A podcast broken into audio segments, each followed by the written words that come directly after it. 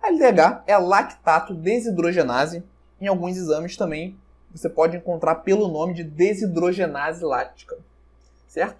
Ela é responsável por realizar essa conversão do piruvato para o lactato ali no processo de glicólise anaeróbia, também relacionada à produção de energia e é uma enzima muito presente nas células musculares.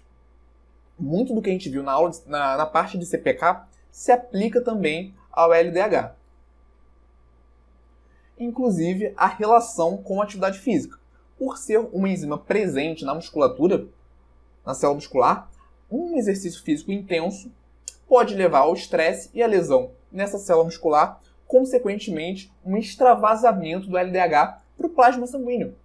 Isso leva a uma maior concentração de LDH no sangue e quando o paciente vai lá fazer o exame dele de sangue, esse LDH também vai estar mais alto, consequentemente, valores de LDH alterados no exame bioquímico. A relação é a mesma, a correlação, no caso, é a mesma do que com a CPK. E assim, como a gente viu na CPK, a gente não tem a lactato desidrogenase apenas nas células musculares. Elas também estão presentes no coração, no pâncreas, no pâncreas, né? nos rins.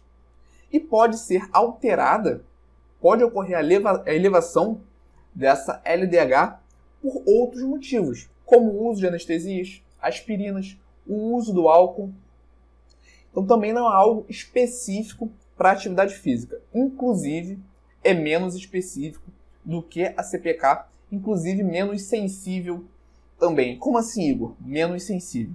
Isso quer dizer que a partir de uma atividade física muito intensa, a LDH pode e vai alterar, mas não é aquele, aquela alteração significativa como acontece com a CPK. Inclusive, muitas vezes ocorre essa alteração, mas ela não é o suficiente nem para ultrapassar os valores de referência, e a gente vai ver isso.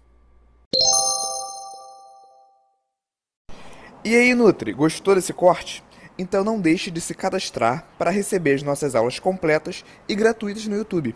O link está na descrição desse episódio. Nos vemos lá e até a próxima!